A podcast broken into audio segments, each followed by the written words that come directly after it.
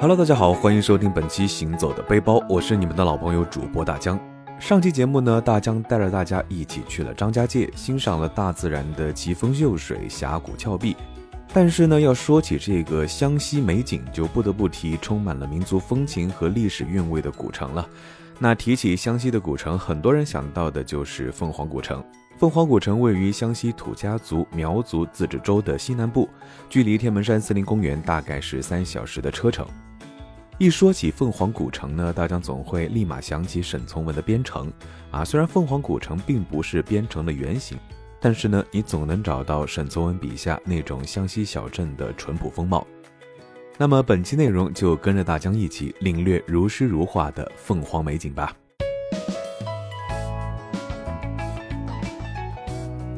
凤凰古城建于清朝康熙年间啊，距今大概是三百多年的历史，居住着苗族、汉族、土家族等二十八个民族，是典型的少数民族聚居区。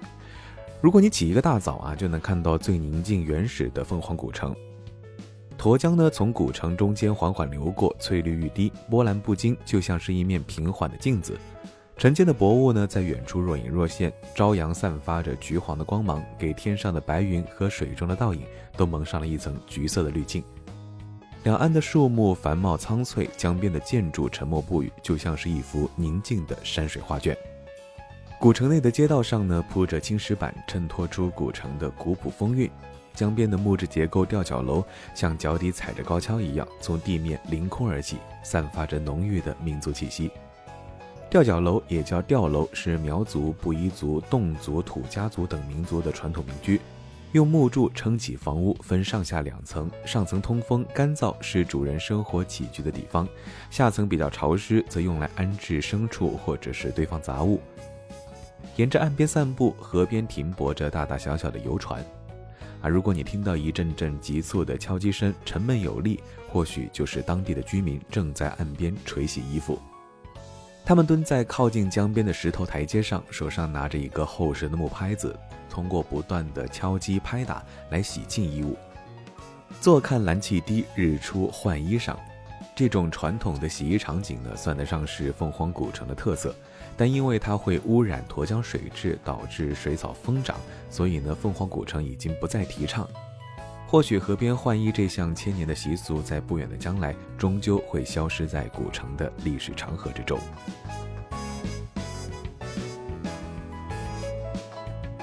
如果你喜欢沱江两岸的风光呢，那不妨可以去体验一下沱江泛舟。沱江泛舟是凤凰九景之一，不同于小桥流水的温婉，作为凤凰古城的母亲河，沱江水面大气开阔。一眼望去，无论是蔚蓝的天空、连绵的远山，还是两岸的古朴建筑，都能够尽收眼底。踏上一只乌篷船，从北门城楼的码头上顺流而下，听着少公的号子声，悠闲地乘着小船，感受古城的自然风光和民族风情。凤凰城内呢有两座著名的桥，其中有一处非常有趣的石墩桥，叫做跳岩，位于凤凰古城北门外沱江中。由一高一低两排方形的石墩连成，跳岩呢是湘西特有的交通方式，曾是进出凤凰古城的主要通道之一。因为石墩中间呢有一步长的空隙，脚下河水潺潺，稍有不慎呢可能就会掉下石墩，人走在上面就像是在跳跃一样，刺激又有趣。背景呢则是山水如画的古城风光，是个拍照打卡的好地方。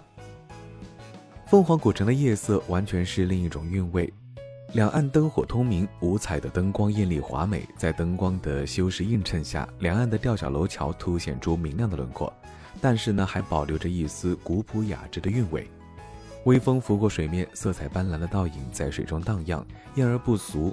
据说古城的夜景花费了数年心血，耗资上亿，才打造出了这样一个恍如天宫的凤凰夜色。游客呢，既可以在夜晚游览凤凰美景，还可以找一个酒吧，坐在沱江岸边，一边吹着江风，一边欣赏凤凰的夜色。那除了跳岩，凤凰古城内另一座著名的桥呢，名叫虹桥，又称风雨楼，横卧在沱江之上。据说虹桥始建于明朝，桥下有三个半圆形的桥洞，方便船只通行。桥头的墙壁上呢，还刻着著名画家黄永玉的对联：“并由其弟黄永乾先生用端庄典雅的楷书书写。桥上呢，则建着大气的木质阁楼，一层呢供游人通行，方便游客来往沱江两岸。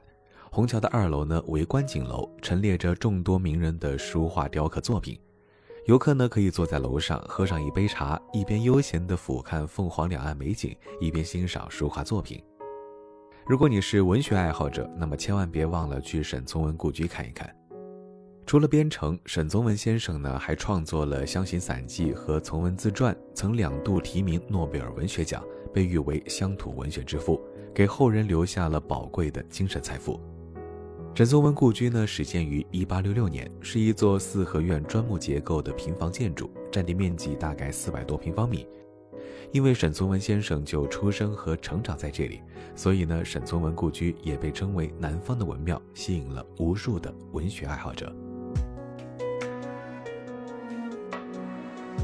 那如果你是绘画爱好者，那么凤凰万寿宫可千万不能错过。万寿宫原名水府殿，建于乾隆年间，乾陵沱江，背靠着青龙山，与虹桥风雨楼遥相呼应。最初由在凤凰经商的江西人建造，规模宏大，设计精巧，曾经呢也是江西会馆。后来还有人在这里办过织布厂、学校和粮店。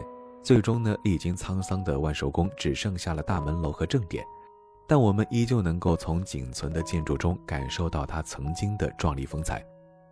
说到万寿宫，其实并不是凤凰独有，全国各地都能见到它的踪迹。据说呢，是为了纪念江西的地方保护神许真君而建。许真君呢，是晋朝时期的著名道士，当官时为官清廉，深受百姓爱戴。辞官后呢，云游各地，帮助百姓根治水患，最后飞升成仙。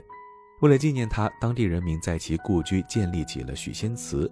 后来呢，笃信道教的宋真宗为了纪念许真君的道观，赐名为玉龙万寿宫。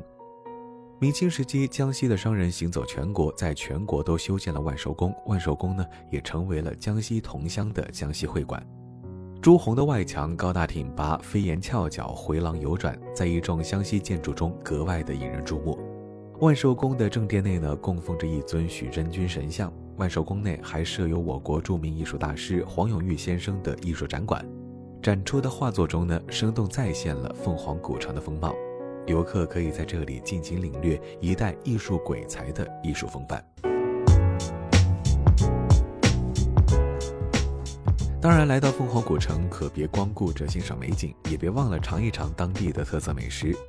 尝一口雪巴鸭，鸭肉鲜嫩入味有嚼劲，配合着鸭血和糯米制成的雪巴，口感 Q 弹，味道咸辣，非常的过瘾。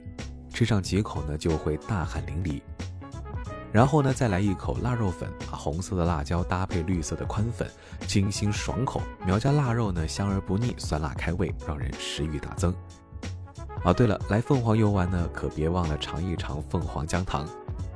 姜糖呢是凤凰的传统特产，据说起源于清朝乾隆年间，已经有两百多年的历史了。大街小巷呢都遍布着出售姜糖的店铺。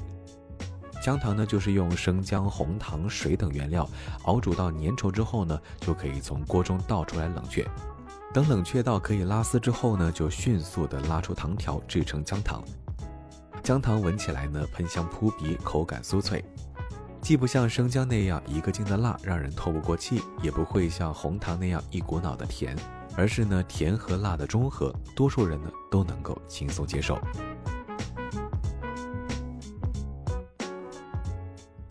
好了，本期节目到这里差不多就要告一段落了。非常感谢您收听本期《行走的背包》，我是你们的老朋友主播大江。大家可以关注我的微博“谦大江”，谦虚的谦，也欢迎大家关注我的抖音，搜索“大江浪啊浪”就能够找到了。